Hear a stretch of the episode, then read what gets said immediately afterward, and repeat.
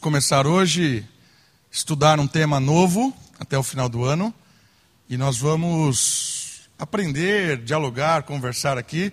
Não é uma pregação, então, tá bom? Você pode levantar sua mão, a gente pode conversar, trocar ideia. E eu gosto de dar aula, porque dar aula é, faz você pensar, interagir, tá bom? Uma outra coisa muito importante, você não tem que concordar com o professor, tem que fazer sentido. Certo? Muitas vezes eu, quando começo a dar um curso lá no seminário, eu falo isso para os alunos. Se você está discordando do que eu estou falando, não, não precisa você me convencer que você está certo ou eu estou errado.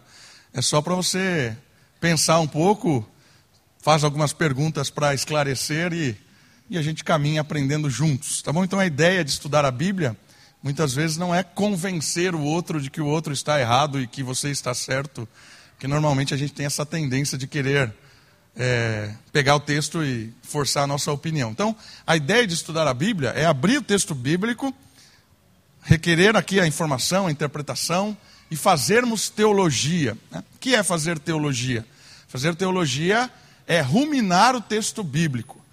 Então, o que é ruminação? É quando você. É você não, o animal, né? Come, espero que você não rumine. Mas o animal come depois ele volta e continua mascando ali, depois volta, e tem todo esse ciclo. Então, ruminar da palavra é aquilo que Provérbios diz do sábio. O sábio leva a orientação ao seu íntimo e depois ele, a partir disso, transforma essa sabedoria em algo prático, vira prudência. Então, teologia é exatamente isso. Nós meditamos na palavra de Deus, nós lemos a palavra de Deus, que é inspirada, e carrega a verdade.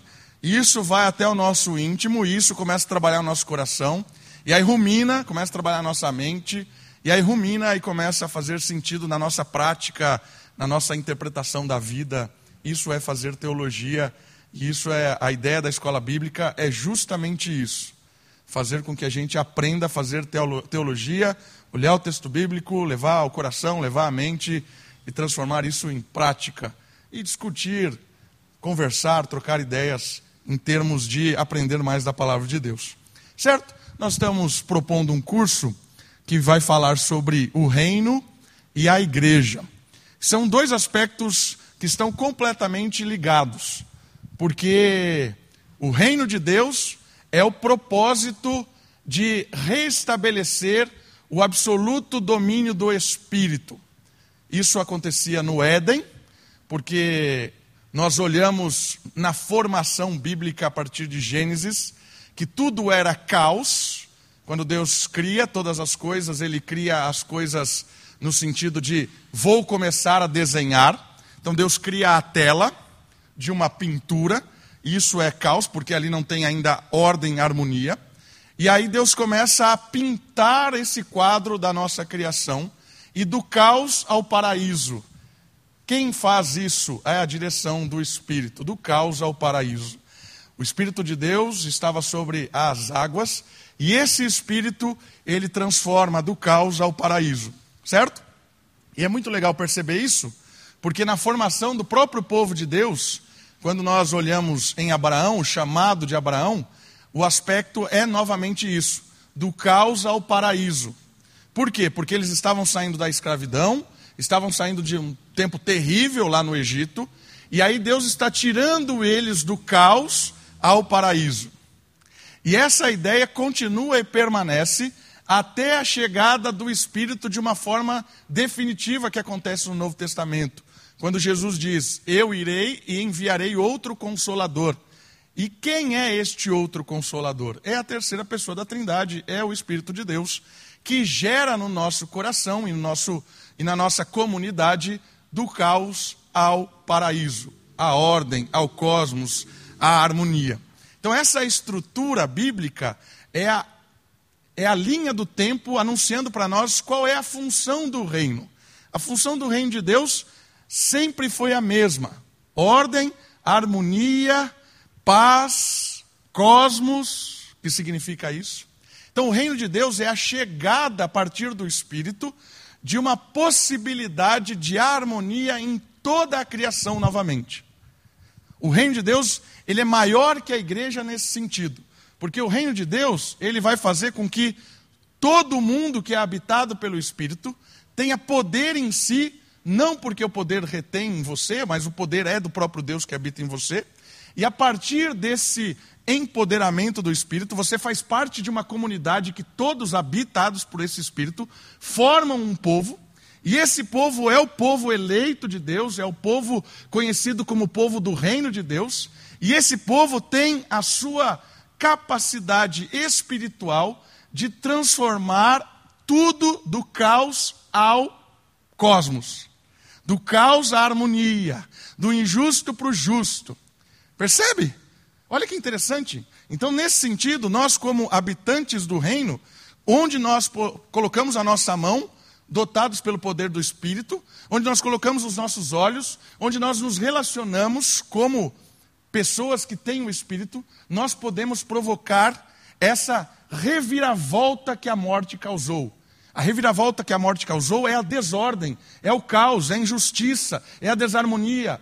Mas pelo Espírito que desde o início transformou o caos em paraíso, nós podemos novamente. O reino de Deus chega transformando o caos em paraíso por meio de você, por meio de mim. Isso é reino. Certo? Um texto que fala do reino de forma introdutória, depois nós vamos falar do reino especificamente. Mas eu queria só introduzir o assunto para a gente entender do que nós estamos falando. Estão com a sua Bíblia? Por gentileza, eu queria ler um único versículo que está no Evangelho de Mateus, capítulo 12 versículo 28. É um diálogo de Jesus e ele fala algo a respeito da chegada do Espírito neste nessa nova atuação que é o reino de Deus. Evangelho de Mateus, capítulo 12, versículo 28. Primeiro, primeiro evangelho das Escrituras, capítulo 12, a partir do versículo 28. Só vou ler o 28. Estou lendo no século 21. Diz assim a Escritura Sagrada: Mas, se é pelo Espírito de Deus que expulso os demônios, então ou por isso, o reino de Deus chegou a vós. O que significa isso? Quem é que transformou o mundo em caos? Quem é o Deus deste século? É o espírito diabólico, é o espírito demoníaco. O espírito demoníaco rege a morte desde Adão. A serpente foi condutora da morte para o nosso mundo. E esse espírito demoníaco, ele administra a morte de várias maneiras. E aqui morte não é só a morte que a gente entende já logo de cara fisicamente, vamos dizer assim. Né? A morte aqui é no sentido de usar das coisas, cuidar das coisas de forma a não glorificar a Deus, causando até um, um aprisionamento daquela coisa que você está sendo, é, que você está usando. Dá um exemplo disso. Maneira de cuidar da criação.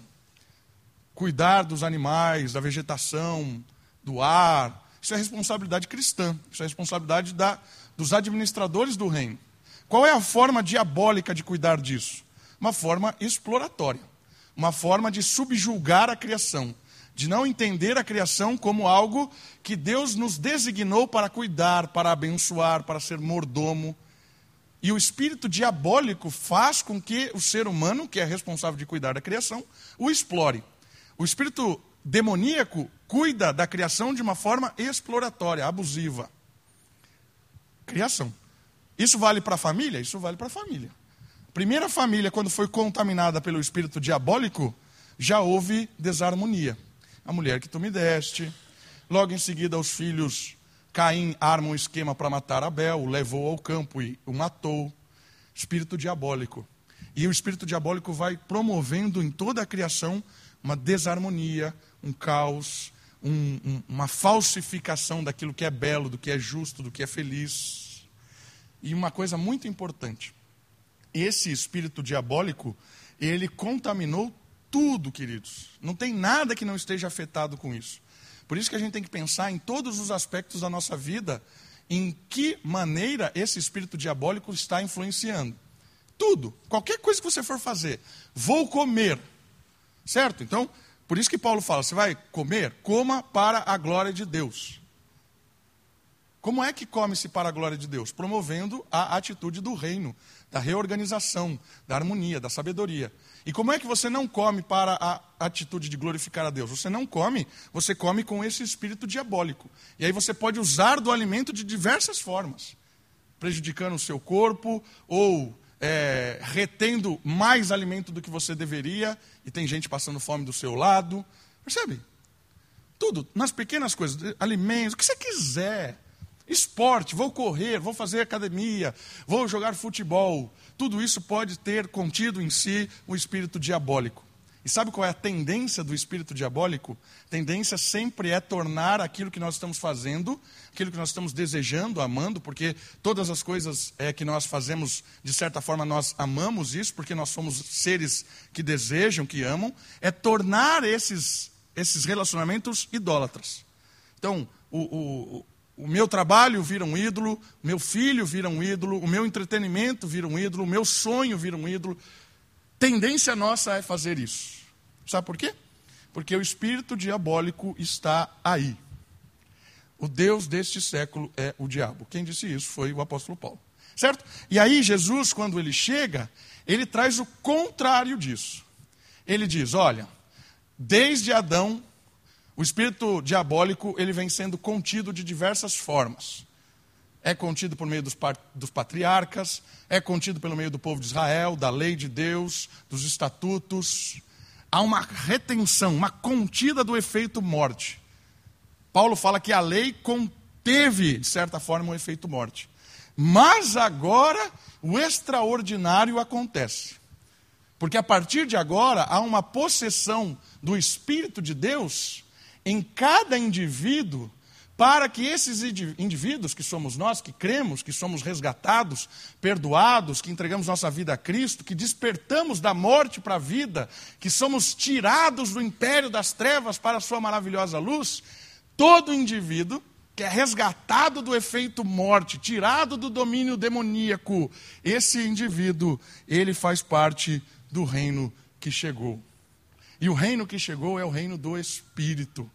Essa é a, a, a maneira crucial de perceber o poder que o reino de Deus tem nesse mundo. O poder que o reino de Deus tem para usar pessoas identificando o efeito morte, identificando o caos, identificando o efeito daquilo que está errado, naquilo que você está fazendo ou promovendo durante a semana, seja ela qualquer coisa. E esse óculos espiritual faz você enxergar e falar assim: opa, futebol dessa maneira está errado. Trabalho dessa maneira está errado. Sonhar dessa maneira está errado. Olha só, os meus exercícios físicos da semana dessa maneira está errado. Quem é que revela isso para você? É o Espírito que percebe no seu coração, ou que grita ao seu coração, que ali há um efeito diabólico. E aí você consegue, pelo poder do Espírito, dar um novo significado, um novo sentido, que Paulo chama isso de reconciliação o ministério da reconciliação. Éramos inimigos e todas as coisas criadas se tornaram inimigas, mas agora podem ser novamente amigas de Deus, porque foram reorganizadas, usadas, cuidadas, pastoreadas, administradas por você, por mim, pelo poder do Espírito. Isso é o reino que chegou. Nós vamos falar mais sobre o reino. Em uma das aulas a gente vai trabalhar só a questão do reino. Mas hoje, como forma inicial do nosso curso, Deus empodera o seu povo no reino. E o seu povo, no Novo Testamento, é chamado de igreja. E essa igreja faz parte do reino e tem como função algumas atividades. Tem como propósito algumas atividades. Um grupo de pessoas cristãs reunidas não necessariamente seja uma igreja. Certo? Então, por exemplo, ah, tem quatro, cinco pessoas que são regeneradas pelo Espírito, elas é, foram chamadas pelo poder de Deus, hoje fazem parte do reino, estão atuando de forma a expandir o reino, realinhando ou exercendo o ministério da reconciliação na sua família, no seu trabalho, na sua vizinhança, no seu entretenimento, elas se reúnem. O fato delas se reunirem já caracteriza uma igreja? Não. Por quê? Porque a igreja tem características específicas dentro do reino, propósitos específicos. A igreja tem uma finalidade diferente de apenas uma reunião, ou, ah, reuni a minha família em casa agora e vou estudar a Bíblia. Aqui é uma pequena igreja. Não, não é. Ali é uma família que estuda a Bíblia, que é algo ótimo, especial, fantástico. Deve acontecer isso.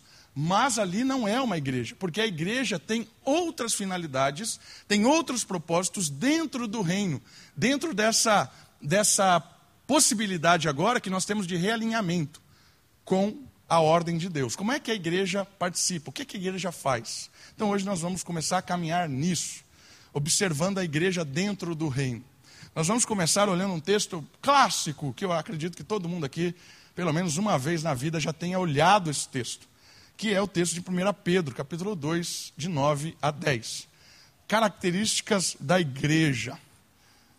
Livro de 1 Pedro, capítulo 2, versículo 9 e 10. Vamos observar quais são as características dessa igreja que faz parte do povo de Deus e depois nós vamos falar sobre os propósitos dela. Por que, que existe uma igreja? O que é que a, a, aquela, aquelas pessoas reunidas estão fazendo ou precisam fazer para que ali haja uma igreja de fato. É isso que nós vamos começar a observar hoje. 1 Pedro, capítulo 2, versículo 9 e 10. Estão comigo? Olha só o que diz o texto bíblico. Mas vós sois geração eleita, sacerdócio real nação santa, povo de propriedade exclusiva de Deus, para que anuncieis as grandezas daquele que vos chamou das trevas para a sua maravilhosa luz. Antigamente não erais povo, agora sois povo de Deus. Não tinhais recebido misericórdia agora recebestes misericórdia. Algumas características que esse texto nos faz pensar. A palavra raça eleita, que é a primeira palavra que aparece ali. O que significa isso? Formada pelos eleitos. A igreja é formada pelos eleitos. O povo de Deus sempre é formado pelos eleitos. Tem o texto de Deuteronômio capítulo 7, 6 e 8, que fala exatamente assim.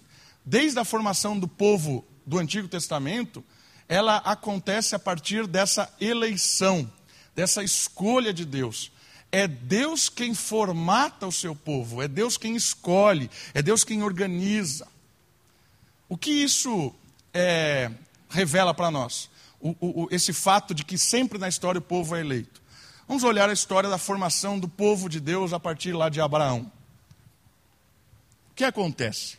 Abraão mora numa região mais, é, mais desenvolvida da época, do extremo, lá do Oriente Médio Antigo. Ele mora na região da Mesopotâmia, no norte da Mesopotâmia, um lugar assim, belo geograficamente, e também em termos de tecnologia, era o lugar onde a, a, o mundo estava mais desenvolvido naquele período.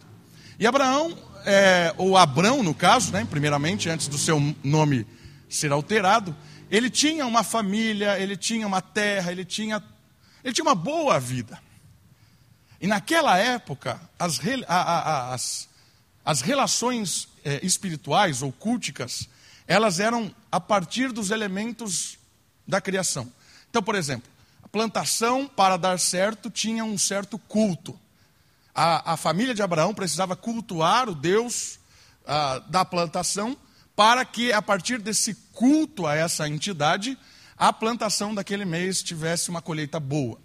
A casamento, então tinha você para que o seu casamento, para que você tivesse um relacionamento amoroso, que fosse bom, né, não, não desse ruim, né, que, que entidade. Você se curvava diante de uma entidade e essa entidade, a partir da sua adoração, ela prestaria esse serviço de lhe dar alguém. Isso valia para tudo. Tudo naquela época funcionava dessa maneira. Tudo, as divindades estavam em todos os lugares. E olha só, a prosperidade era fruto de uma intimidade que você tinha com as entidades, com os deuses. Né? Vamos usar deuses porque o Antigo Testamento usa o termo deuses. Não existe outros deuses, por exemplo, o Antigo Testamento diz isso. Ou o Senhor é o Deus dos deuses. Né? Então, olha só. Qual era a marca de uma prosperidade naquele povo? Era você estar. Tá, é, uma marca de prosperidade, desculpa. Qual é a marca de você estar de bem com as divindades? Era a prosperidade da sua vida. Você tinha filho, tinha um bom trabalho, tinha um lugar para morar, estava em bem com a sociedade. Show de bola.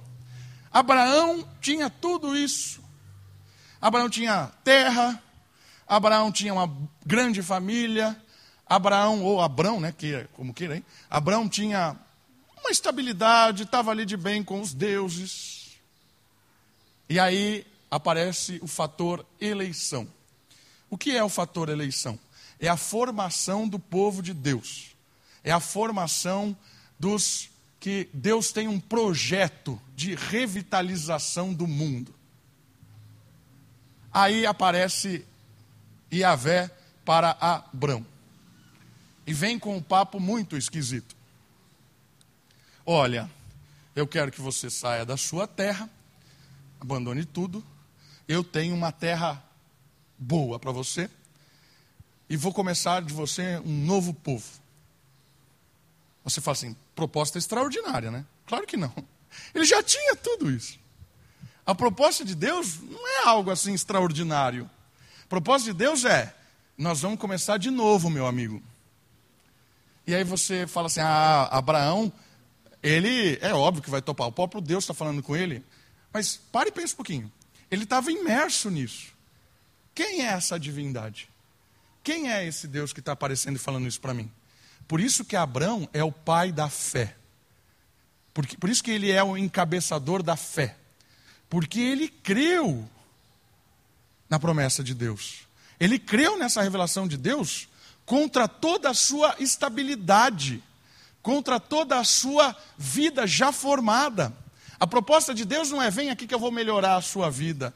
Vem aqui que você vai crescer na sua empresa. Vem... Não, ele já tinha tudo. E aí Deus vem e aparece para ele, ó, eu tenho uma, um projeto de recomeçar tudo. Só que você tem que abandonar a sua família, tem que abandonar o seu trabalho, tem que abandonar toda a estabilidade financeira que você tem, você vai virar um errante, vai caminhar comigo até uma terra. Percebe como ele é o pai da fé? E por que isso tem a ver com a eleição? Porque não foi Abraão que começou a montar um povo para uma nova jornada. Não foi Abraão que começou a, a, a se organizar e perceber as, as irregularidades do mundo, a, a, morte reinando, e aí Abraão vai contaminando outras pessoas, e aí eles encontram a divindade e falam: Nossa, nós estávamos todos errados, agora estamos certos. Não, não é isso que acontece. Estava tudo de bem com a vida tudo de bem, não, precisa, não tem incômodo, conforto, tá? O melhor da época nós temos aqui.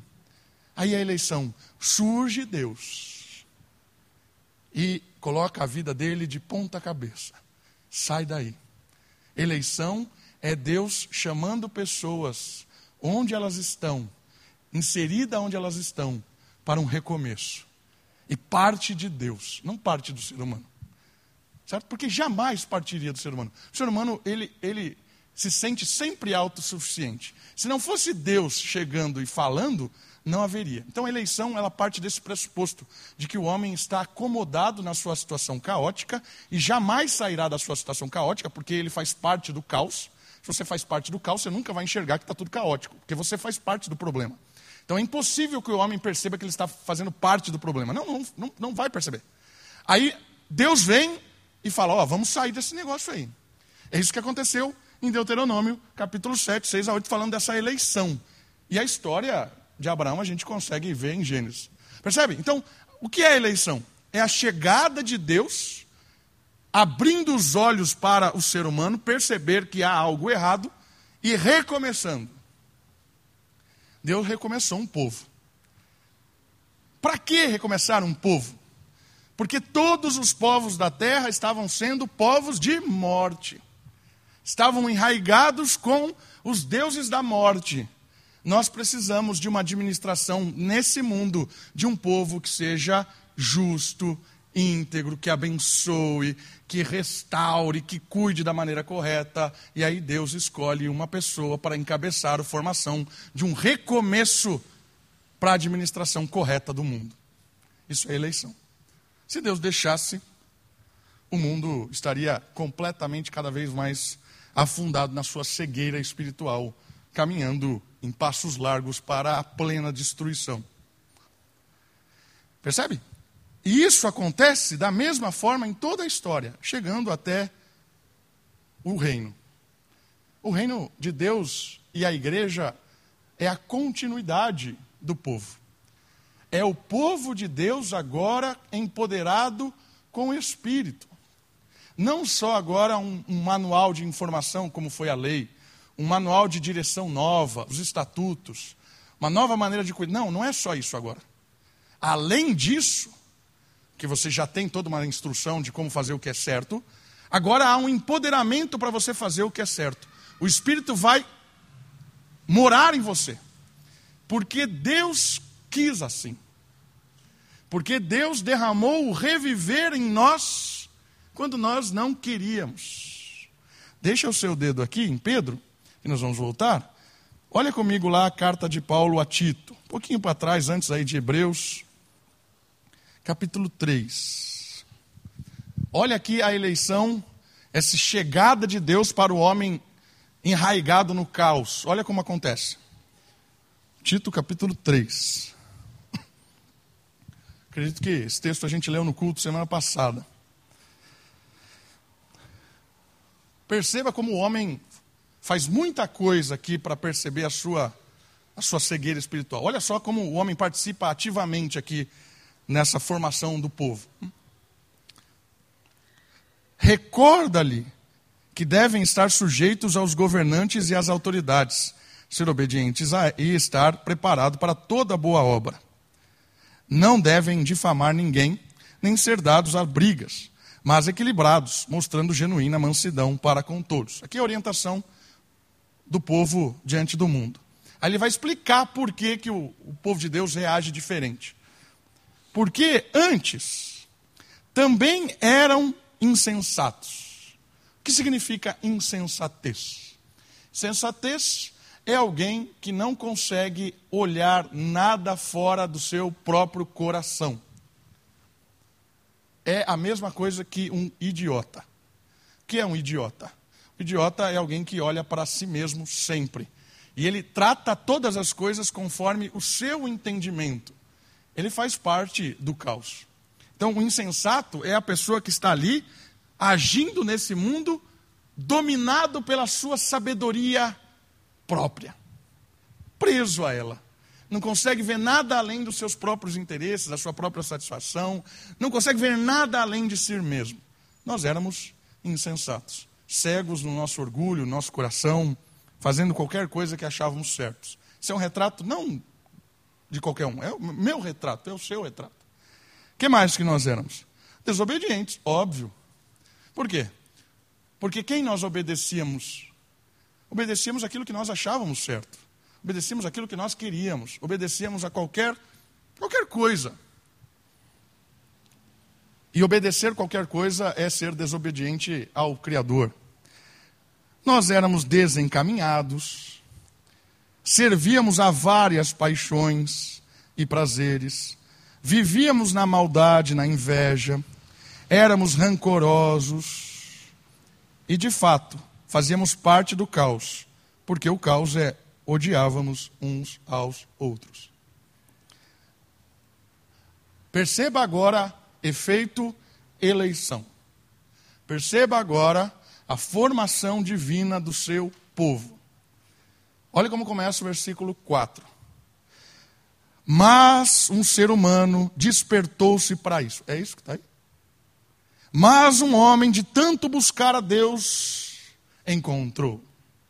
Mas aquele que perseverou contra todo o império da maldade se iluminou. Buda, temos Buda aqui, porque Buda significa isso. O iluminado se despertou. A história de Buda é assim. Temos Buda aqui no texto bíblico? Não, não temos. Nós temos quem? Deus. Mas quando apareceu a bondade de Deus, no meio do caos, sem nenhuma bondade aparente nessa desgraça, coisa sem graça de Deus. Nosso Salvador e o seu amor para com os homens. Bondade, salvação, amor, desperta em quem? Em Deus. Isso é eleição. Olhar o caos e desejar por ordem. Tirar da morte para a vida. Percebe que parte de Deus e não do ser humano? Parte da divindade que consegue enxergar o caos, consegue enxergar todo aquilo que estava matando a humanidade. Versículo 5 não por méritos de atos de justiça que houvéssemos praticado. É óbvio que não, porque não tem justiça no caos. Até a tentativa de justiça no caos é morte. Até as pessoas que querem fazer o que é certo na cegueira é morte. A tentativa de fazer o bem no meio do escuro é morte. Certo? Por isso que não tem mérito de justiça em ninguém. Mas como é que então aconteceu o critério eleição? Como é que Deus chegou e pegou alguém? Mas, segundo a sua misericórdia. O que isso significa? Que ele olhou a miséria do coração humano, olhou a miséria de cada coração humano e decidiu por conta própria, por ação livre, baseado no seu plano salvador do mundo, baseado na sua bondade, baseado no seu amor, ele nos salvou. Como? Como que ele nos salvou? Ele cantou uma música e pediu arrependam-se do seu, do seu. Não, não foi isso. Vamos fazer aqui agora um apelo para que o homem se arrependa. Olha, eu apareci aqui, eu sou Deus, saia do caos. Foi isso que ele fez? Não, porque não adiantaria nada ele fazer isso. Porque por mais que ele gritasse, estávamos mortos. E morto não sai do caos por conta própria. Percebe? A salvação não é Deus se aparecendo dizendo assim: eu sou a bondade, eu sou o amor, eu sou a salvação, eu sou a ponte para você sair dessa situação e ir para a nova. Sai daí, vem para cá. Por que, que não é isso? Porque eles são mortos, cegos, no caos. Se Deus fosse só uma ponte, nós jamais passaríamos. Olharíamos a ponte e desdenharíamos da ponte cuspiríamos na ponte e diríamos: é inútil isso aqui, porque isso é o que eu gosto. Isso seríamos nós, insensatos, desobedientes, odiando uns aos outros e vibrando com o caos. Porque quem está no caos gosta do caos. Abutre gosta de carniça. Não adianta você chegar e falar para o abutre: Olha, eu tenho um banquete para você especial. Tem um banquete assim extraordinário. Hoje você vai comer é, canjica, olha só, com leite moça, ó, montar aqui uma mesa aos abutres. Não vai. Pode botar a mesa chique, bonitinho, linda, chamar o abutre vai chutar. Né? Eu ia falar outras coisas, mas só imagine o chute já está bom. Né? E ele vai voltar para quê? Para carniça. Porque ele foi feito daquele jeito para a carniça. E o ser humano nasceu na carniça da morte espiritual. Se Deus simplesmente anunciasse salvação, não haveria. Se Deus simplesmente fosse uma ponte, não haveria. Por isso que eu tenho um pouco de dificuldade com aquelas imagens que colocam a cruz como uma ponte. Não é uma ponte. Porque se fosse uma ponte, ninguém passaria. Mas o que é que Deus fez? Aqui vem a eleição. Deus não só proporcionou uma ponte, ele lavou, regenerou, renovou pelo patrono do povo neotestamentário da igreja, que é o Espírito. O fundador do, do, da igreja Cristo no envio do Espírito. E o que significa essas três palavras? Lavar, regenerar, renovar. O que, o que significa isso? Significa que Deus veio ao caos, certo? Com o Espírito. E aí ele pegou o indivíduo morto, todos eram mortos, e por causa do seu amor, da sua bondade, ele pegou um aqui, o Davi, e ele olhou para o Davi, e ele dá vida ao morto. Isso é regenerar. Ele lava, tirando de lá e sacudindo vida. Para quê? Para você começar de novo. Do caos para a harmonia. Do caos para a vida. Do caos para o cosmos. Deixa a morte e agora vive. Eleição é o ato de Deus nos dar vida. Percebe como não é só um anúncio do Evangelho, não é um, anunciar da salvação? É um despertar da salvação. Deus foi lá, entrou no meu coração que pulsava a morte, pedra, e implodiu. Tuf, vida, tuf, tuf, tuf, tuf, acordei. Se Deus não fizesse isso, eu jamais acordaria poderia vir do meu lado, cantar uma boa música, dar um argumento teológico fantástico, fazer contas matemáticas e dizer que a minha vida não prestava, podia fazer o que quisesse. Se não tivesse um, um, um, um implodir da bomba espiritual, jamais acordaria. Percebeu o fator eleição aqui? O fator eleição parte baseado na bondade, no interesse salvífico de Deus, no amor, em nenhum critério humano, mas exclusivo num Deus que olha a miséria e lava da vida e renova. Para quê? Para quê? Para as boas obras. Está aí no próprio texto. Diga, Mateus.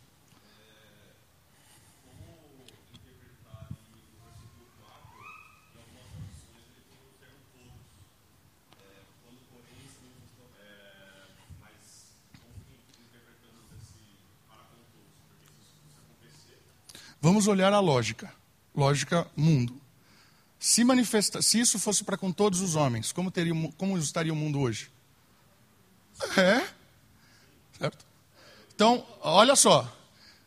Quando a gente força a Bíblia contra um argumento lógico, que é olhar a situação do mundo, olhar a situação das pessoas, nem todo mundo se desperta, eu posso começar a duvidar do que está dizendo. Mas o que é que significa então se o argumento lógico cai? Eu consigo olhar que essa ideia de todos, que não está nem no texto, a palavra grega pode ser todos ou não, olha como está a minha aqui, para com os homens ou para a humanidade, no sentido de que Deus despertou um, um, um grupo de pessoas, um povo, para resolver o problema caótico do mundo, certo? Então a solução de Deus é uma manifestação de um povo é uma manifestação de um grupo de pessoas para que resolvesse o problema do todo, certo? Se houvesse esse tipo aqui de manifestação salvífica de Deus imediatamente para com todo mundo, no momento em que isso acontece em Cristo, haveria um realinhamento cósmico imediato. Todos foram regenerados, todos ali os homens creram, todos, houve uma manifestação para todos, houve um despertar de todos. Harmonia cosmos imediatamente. A ação seria imediata, certo? A regeneração? Como é que a pessoa entrará então no futuro sem ser regenerado? Certo, vai ser futuro. Do que? Da regeneração? Não. Por quê? Porque sem regeneração não dá para ver a Deus. Sem regeneração não há salvação. Se for futura, ninguém vai entrar, vai continuar tudo morto. Porque aqui não é uma questão apenas de crer, aqui é uma questão de ter vida. Certo? Então, aqui o que aconteceu nesse texto? É deu vida. Se Deus vai dar vida no futuro, quando? Entende? É ilógico. É só pensar um pouquinho no texto.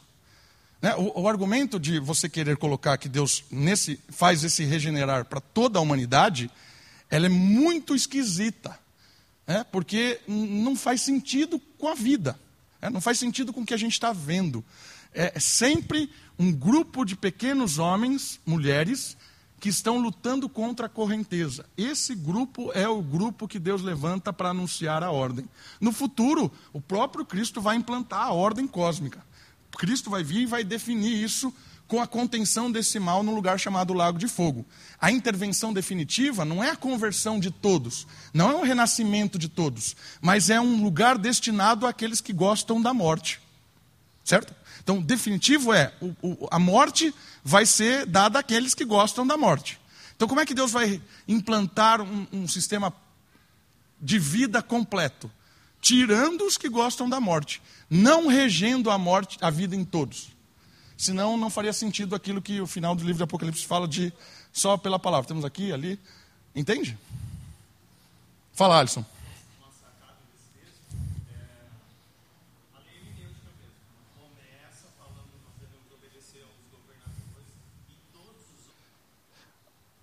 Eu acho que tem dois problemas com isso, Alisson. Esse texto, essa argumentação cabe em Timóteo quando ele fala que Deus deseja salvar todos os homens. Porque dois versículos anteriores ele diz quem é o todos os homens. Aqui temos dois problemas. O primeiro é que a palavra todos pode nem existir. Tanto é que algumas traduções não têm todos, certo?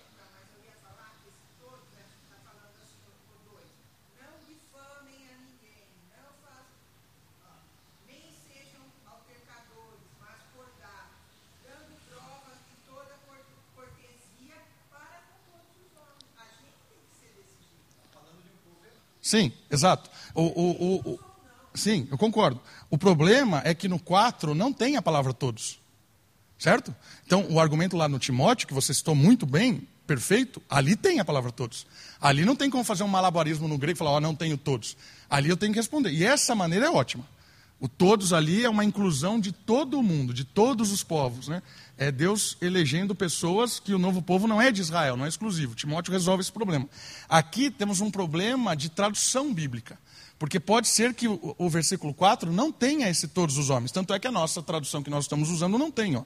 Nosso Salvador e o seu amor para com a humanidade. Certo?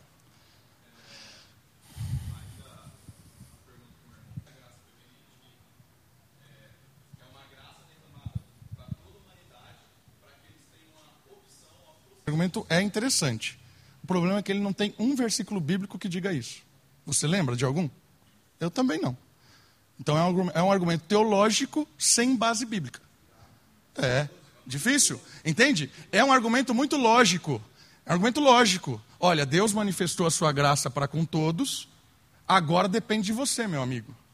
Certo? Aí a, a, primeira pergunta sobre isso que a gente deve fazer, Caleb, e eu acho que essa você levantou é muito importante, tem que levantar. Porque essa é uma, é uma teologia que, que muito se fala, né? a graça preveniente, e o católico usa, usa graça justificadora, ou graça atual. Graça preveniente é mais o arminiano, graça atual e justificadora é mais o católico.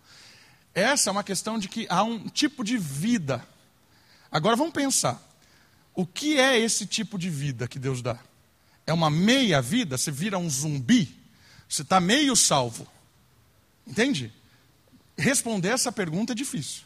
O que é a graça preveniente causa no indivíduo? Certo? Percebe, percebe que é uma pergunta difícil de responder? Se não, se não dá vida totalmente, o que, que ela faz? Entendeu? O argumento arminiano é muito interessante. Existe uma graça que Deus desperta todo mundo e aí fica com o ser humano. Deus possibilitou que todo mundo pudesse crer. Esse ser humano que foi desperto, qual é a situação dele espiritual? Ele é um meio vivo? Ele é um vivo. Entende? É difícil responder essa pergunta. Ou está vivo ou está morto. Certo? Isso, se ele pode responder que ele está vivo. E que situação é essa vividez? Isso. Isso, virou, virou dark, né? não tem pé nem cabeça, não tem fim. Né? Diga, Luther.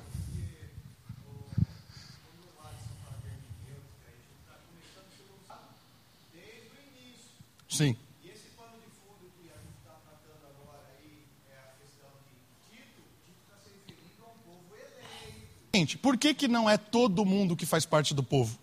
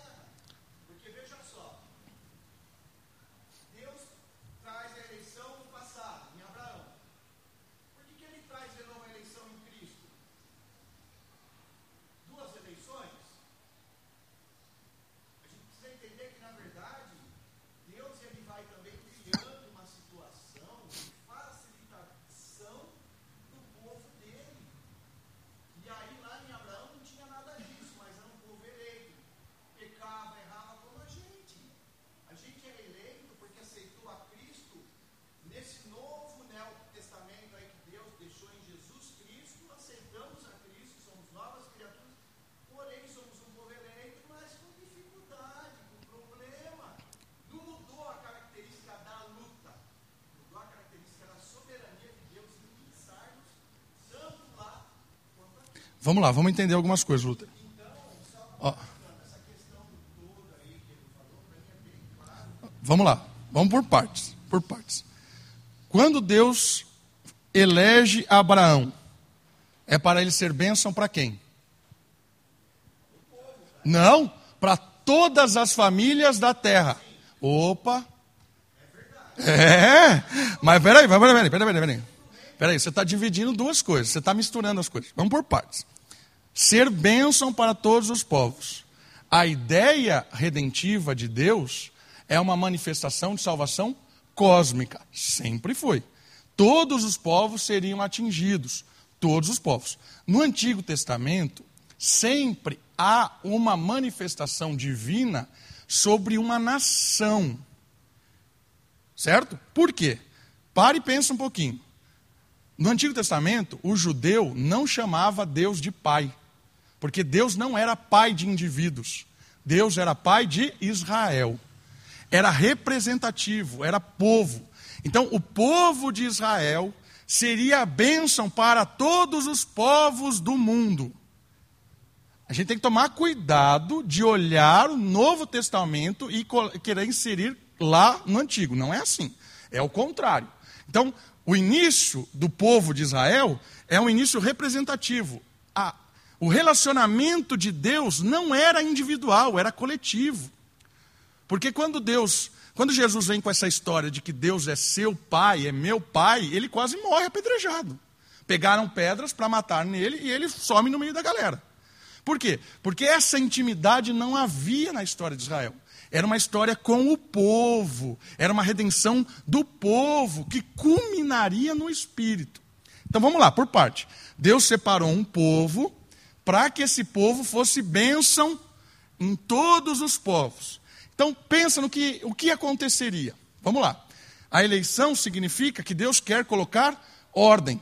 Esquece essa ideia de salvação, aceitar Jesus. Isso aqui é coisa do Novo Testamento, isso é coisa pessoal, isso não, não tem lá, lá atrás. É que a gente quer interpretar a salvação de Sansão como a nossa. Que lá no culto da fogueira ele abraçou, se arrependeu, foi lá. Não é assim que funciona. É uma salvação do povo. A salvação ela é representativa em Israel, ela culminaria no Espírito. Certo? Então, olha só, vamos por partes. Deus elege um povo. A eleição, ó, ó, não esqueça o que eu estou dizendo aqui. Ó. A eleição é, tem caráter cósmico de harmonia. A eleição preza para que o mundo seja colocado em ordem, para que o Espírito torne o caos em paraíso. Só que quando a gente pensa em eleição, a primeira coisa que a gente pensa é que Jesus escolheu um para ser salvo e outro para ir para o inferno. Não é isso. O caráter de eleição começa lá atrás. E quando a gente vê a eleição de Abraão, não tem nada a ver com mandar alguém para o inferno e outro para o céu. Isso é uma coisa que a gente quer impor no texto bíblico todo. Não é isso. A eleição, não esqueça, eleição tem um caráter de realinhamento cósmico. Deus escolhe um povo e a partir desse povo seria bênção para todos os outros povos. Como seria bênção para outros povos? Presta atenção. Seria como um farol. Deus dá para Israel assim: olha, essa é a maneira de se relacionar comigo. Essa é a maneira de se relacionar com a sua família. Essa é a maneira de se relacionar com os seus amigos. Essa é a maneira de se relacionar com o estrangeiro, com a viúva. Essa é a maneira de tratar o pobre. Essa é a maneira de cuidar da terra. Essa é a maneira de fazer relações de comércio. Essa é a maneira. Certo? O povo recebeu instruções de como ser bênção para todos os povos. Israel começaria a seguir a lei de Deus. E aí os outros povos olhariam Israel e falavam assim: Nossa! Como eles cuidam bem do filho, como eles tratam o, o, o, estrangeiro com justiça, como a cada 50 anos eles dividem toda a terra, eles fazem reforma agrária.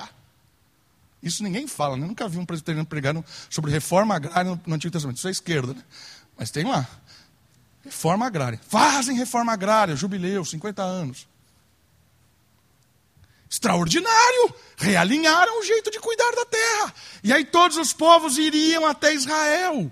E aí os povos começariam a administrar a Mesopotâmia, o Egito, a, sei lá, é, qualquer a Síria, assim.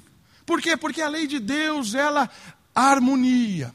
E aí caminharia, caminharia até a chegada do Messias, num povo que até então agora poderia receber o Espírito. E o Espírito viria em Israel, empoderaria Israel, e a partir de Israel, todos os povos agora, não só mais o povo, mas cada indivíduo de todos os povos receberia o poder do realinhamento. Israel seria o canal até a nova terra. E aí nós vemos na parábola o que acontece. A parábola da figueira, a parábola que Jesus diz assim, ó, tá vendo? Vocês negaram, vocês não quiseram ser eleitos, vocês não quiseram eleitos nesse sentido de é, povo. Por isso que Paulo fala em Apóstolo, capítulo 9 de Romanos. Houve uma rejeição do povo. Né? Mas Deus tem uma aliança com o povo. Deus não tem aliança com indivíduos em Israel, tem aliança com o povo. E aí, Israel como nação é retirada. Por quê? Porque esse empoderamento do Espírito agora é por pessoas e não mais por nações. Mas deveria ser por nações. Se tudo seguisse como conforme Israel. Certo? A nação de Israel seria empoderada. E aí seria fácil separar quem não era, porque seria uma atitude individual. E aí, a partir de Israel, as outras nações que já estariam realinhadas ou lutando por esse realinhamento por causa do farol, seriam empoderadas também. Mas a rebeldia de Israel, a sua arrogância, a sua soberba, fez com que eles fossem rejeitados. E a partir de agora, o povo de Deus é formado não mais por uma linha nacional, mas por uma linha espiritual de indivíduos que compõem o novo povo. Certo? Então, a partir dessa linha, eu começo a olhar, esqueça esse texto de, de Timóteo nesse sentido de eleição individual. Eu começo a ver que o trabalho de Deus é cósmico. Em Israel e na igreja continua sendo cósmico. Então a eleição de Deus é para que toda a humanidade se beneficie, para que toda a criação se beneficie. Mas nem sempre a gente está falando de todo mundo no sentido de que todo mundo quer esse benefício. Certo? Então, esse texto aqui, especialmente, que a gente está trabalhando, ele está dizendo para nós uma única coisa. Ele está dizendo para nós como é que Deus trabalha com indivíduos dentro do projeto maior. Como é que Deus trabalha separando pessoas dentro do ministério da reconciliação que é maior do que indivíduos?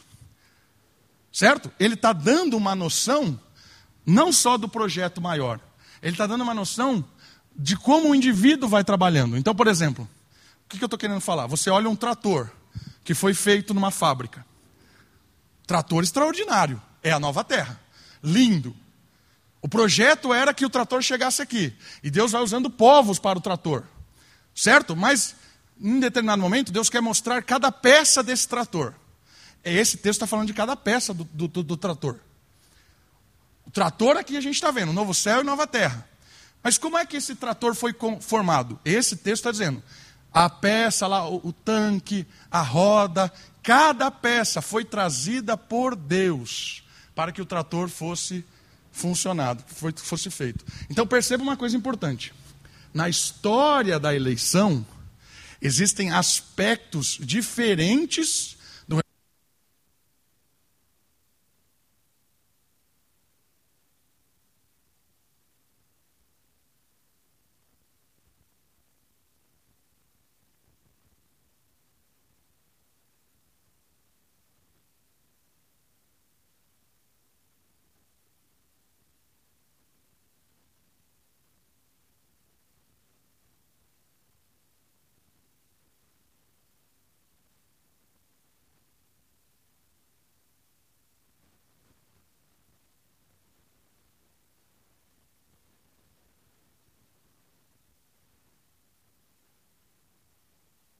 Obrigado, Certo? Uma coisa que a gente tem dificuldade. Toda vez que a gente ouve salvação, a gente já pensa em céu e inferno. Certo? E aí a gente quer olhar todos os textos bíblicos que aparecem em salvação como céu e inferno. Não é assim. Tem palavra, tem um momento da Bíblia que a palavra salvação aparece que não tem nada a ver com céu e inferno. Um exemplo em português disso. Se eu chego aqui na igreja e falo para você, olha, a hora que eu estava chegando, a pessoa foi atropelada ali na rua. Mas graças a Deus, os bombeiros chegaram e ela foi salva. Aí você pergunta, nossa, que igreja que ela foi agora? Né? Por quê? Porque você entende que salvação sempre é encontro com Deus. E a, você não faz isso no português. Mas no texto bíblico a gente, a gente faz isso. A gente vai para o texto bíblico e aparece a palavra salvação, a gente já quer trabalhar no quesito de realinhamento e tudo mais. Não é isso, realinhamento no sentido de com Deus, né? Tem, tem vezes que a palavra salvação está aqui na Bíblia, mas não tem esse caráter redentivo. Tem a, a, o caráter de, o, de ordem. Né? Quando a, a mulher lá toca na orla de Jesus e ela foi salva, ela foi salva do quê? Da hemorragia que ela tinha há 12 anos. O texto bíblico deixa claro. Ela teve uma salvação das suas, da sua doença. A gente olha lá e fala assim, nossa, ela, naquele momento ela se tornou cristã e tal. Não é isso que o texto está falando. Certo? Então, uma coisa é perigosa. Às vezes a gente quer olhar o texto e colocar teologia no texto, ou coisas que a gente já pressupôs, que fogo sempre é inferno, que salvação sempre é da alma, que, é, sei lá, palavras clássicas, né? fogo, espírito, toda é, é, a gente tem que tomar cuidado. Edinho, pode dizer aí.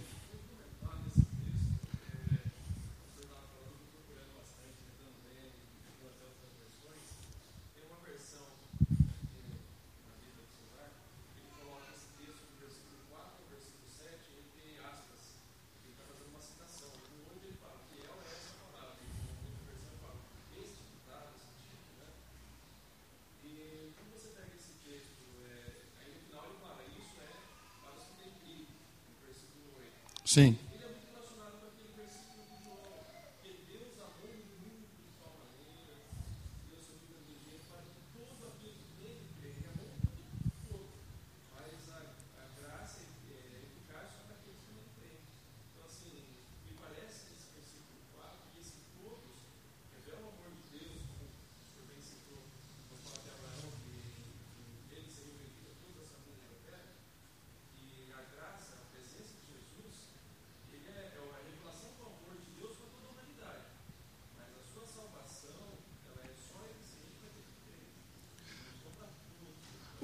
Eu concordo plenamente.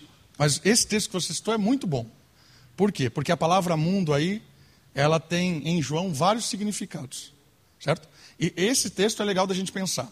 Porque se você não percebe que as palavras se modificam, você vai querer entender mundo sempre da mesma maneira.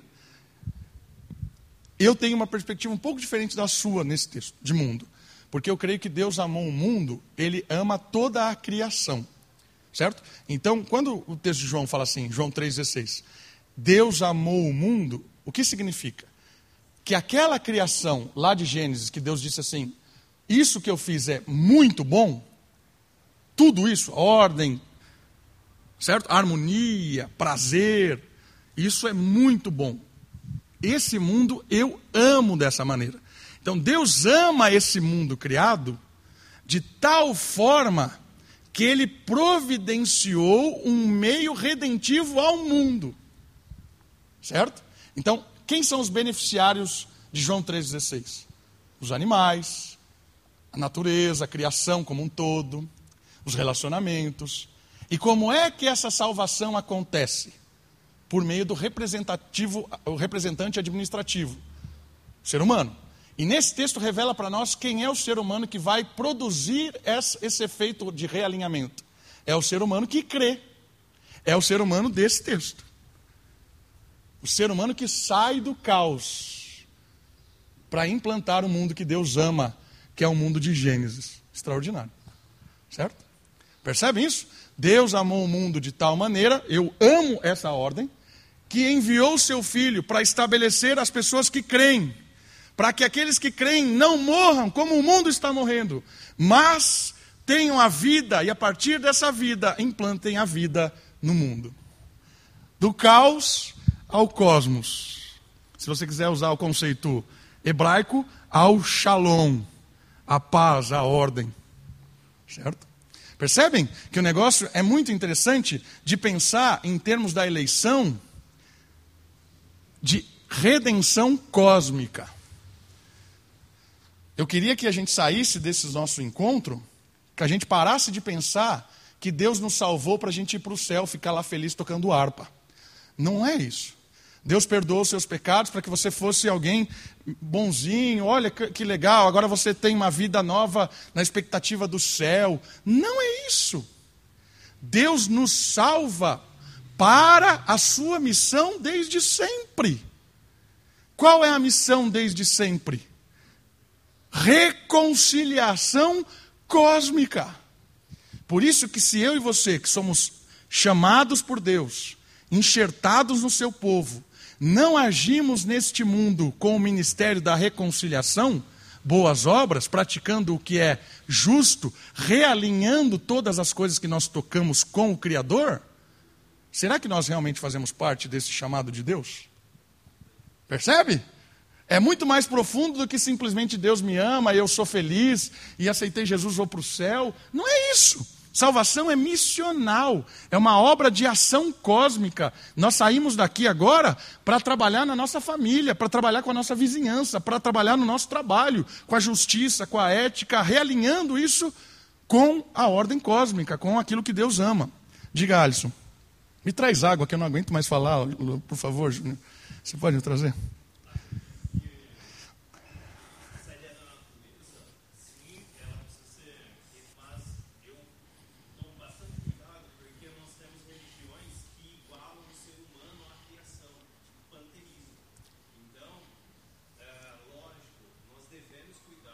Texto que diz que Jesus veio salvar só os seres humanos e não salvar a criação? Eu acredito. Eu lembro de textos que Cita um. Eu lembro de textos que que Jesus me amou. Não, eu lembro que Deus amou o mundo. Aí vamos lá, vamos por parte. Eu discordo de você. Eu tenho convicção, já que você usou a palavra convicção, convicção que Deus salvou tudo, e não só a humanidade. Por quê? Vamos situar João. Quem é João? Para você perceber que ele levou em consideração todas essas observações que você colocou, são excelentes. Porque o que é ecologia? Ecologia é quando nós tratamos a criação igual a nós. Isso é um problemaço. Porque o, o ecologista, ele quer salvar o mundo. Por quê? Porque se eu não salvo o mundo, eu morro também. Pera, pera, pera. Não tem nada a ver com a arca, Luther. Segura aí. Ah, a ideia é o seguinte: da onde vem ecologia? Sabe de onde vem ecologia? Vem do grego. E João está escrevendo o seu evangelho com argumentos gregos. Qual é a visão do mundo grego? Qual é a cosmovisão grega? A cosmovisão grega, ela é que a criação é cosmos, certo? Tudo ordem, tudo organizado, tudo no seu lugar. O vento venteia, o o sapo sapeia, o, humano, o ser humano humaneia, tudo encaixadinho. Certo? Se alguma coisa sai da ordem cósmica, morte. O grego entendia assim. Então, se o ser humano para de fazer a sua função cósmica, se o ser humano para de fazer a sua função cósmica, o que, que acontece? O cosmos entra em caos. O grego diz o seguinte: a salvação do mundo é o alinhamento cósmico. Isso se chama eudaimonia. O que, que é a eudaimonia? A eudaimonia é quando o ser humano encontra o seu papel na criação, e aí a criação encaixa perfeitamente. O ser humano faz parte dessa criação. Ele é um ser eudaimônico, ele é um ser cósmico. E aí o logos da criação, a ordem da criação passa pelo ser humano, vai para o pato, vai para o lago, vai para o vento. Temos ordem. A redenção grega é uma redenção cósmica no efeito eudaimônico. O ser humano encaixado na criação redime a criação. Não existe Deus, existe uma ordem cósmica. Exemplo disso: televisão. Se você pegar uma televisão, eu estou pensando em televisão da década de 80, tá bom? De tubo lá. Se você tira um item da televisão, não funciona. Você pode ter todas as coisas, a tela, o fio, a, a, o tubo, porque precisa daquele, daquele encaixe assim, ó, tum, aí liga. Essa é a visão grega de mundo. Televisão, cosmos, só funciona se todo mundo tiver encaixadinho. Então o grego vai falar sempre assim: A redenção do cosmos é eudaimônica. É você achando o seu lugar no cosmos. É você, porque você é como o pato, você é como a, a, a, o mar, você é como a, maré. Esse é, essa é a base da, da ecologia, do Greenpeace, por exemplo. Por que, que a ecologia briga por isso? Porque eu e você somos parte dessa criação. Se nós nos encaixarmos nela, há uma redenção da criação. Concordo plenamente com o Alisson nisso. Não é isso que João está defendendo no Evangelho. Ele está combatendo a visão grega. E ele usa as palavras gregas de, de propósito, para bater neles. Ele começa com a palavra grega logos. No princípio era o logos. O que, que ele está falando? Sabe isso que vocês estão defendendo? Do Espírito uni, que une todas as coisas, que é a redenção da ecologia. Sabe esse logos que vocês estão falando? Eu vou apresentar para vocês quem é o logos. E aí o versículo 14 diz assim: E o Logos se fez carne.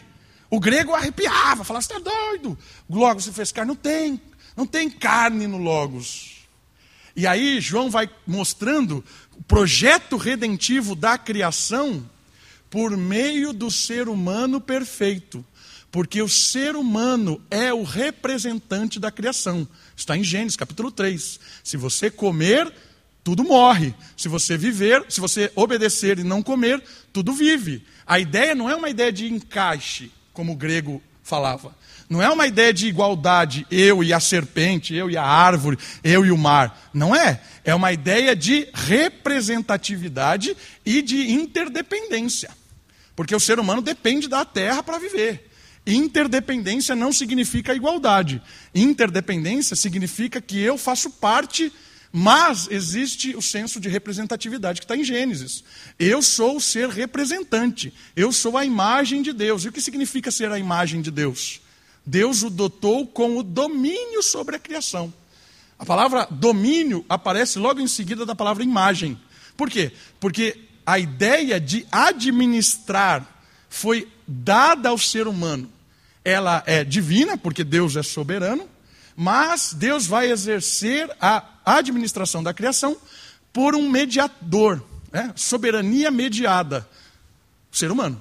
Então, o ser humano, ele é o representante, ele é o, o administrador, o cuidador. Por isso que, quando o, re, o ser humano é redimido, Jesus morre para salvar o cosmos, salvando o representante. Jesus se torna humano porque a partir da humanidade o cosmos se beneficia. Então aqui eu e o Alisson não, nos, não, não discordamos em tudo. Nós, na verdade, nós concordamos em 99% né, das coisas. O 1% é que eu creio que o cosmos ali faz a, a, a ideia de que João está falando para o grego. Você quer que o cosmos seja salvo? Não tem a ver com encaixe.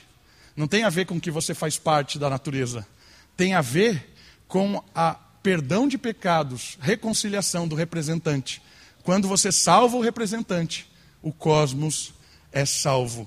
Não por encaixe, mas por administração, por cuidado, por. Certo? Percebem isso?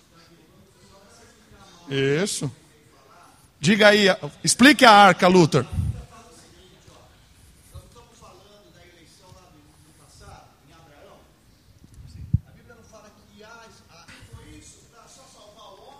Sabe uma coisa legal? A última palavra que aparece no livro de Jonas. Lembra de Jonas? A última palavra, Jonas fica louco porque Deus salvou Nínive. E a, única, a última palavra que aparece lá é porque tinham muitos animais. Leia lá. Deus não destruiu Nínive considerando os animais também. Extraordinário. Né? Temos a arca em Nínive. Temos a arca em todos os lugares, Luther.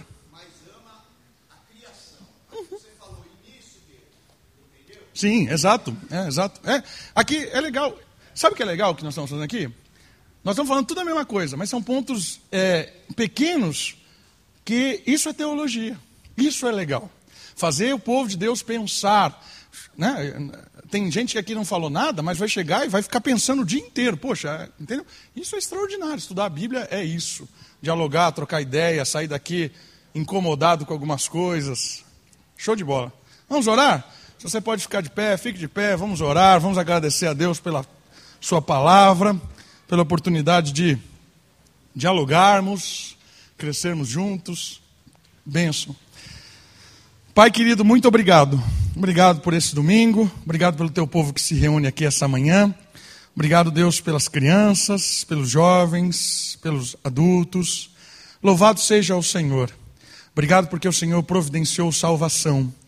Sem ela estávamos perdidos. Obrigado porque a tua graça nos alcançou sem merecermos. Não tinha nada em nós, mas o Senhor nos amou de uma forma extraordinária que alcançou o nosso coração, perdoou os nossos pecados e nos deu vida. Nós amamos ao Senhor por isso. Agradecemos ao Senhor pela tua bondade, pela tua misericórdia. Obrigado porque nós podemos amar ao Senhor, porque o Senhor nos amou primeiro. Graças te damos por isso. Nos dê um bom domingo, um domingo de paz, de descanso, um domingo em família. Que à noite possamos estar aqui juntos também cultuando ao Senhor, adorando, agradecendo pela tua bondade. Louvado seja o Senhor. Te louvamos pela vida de cada irmão aqui, pela nossa interação. Obrigado porque a tua palavra é eficaz nas nossas vidas. Queremos amá-la cada vez mais, ó oh Deus. Muito obrigado. Toda a honra e toda a glória seja dada ao Senhor, nosso Salvador. Por intermédio de Jesus Cristo oramos. Amém.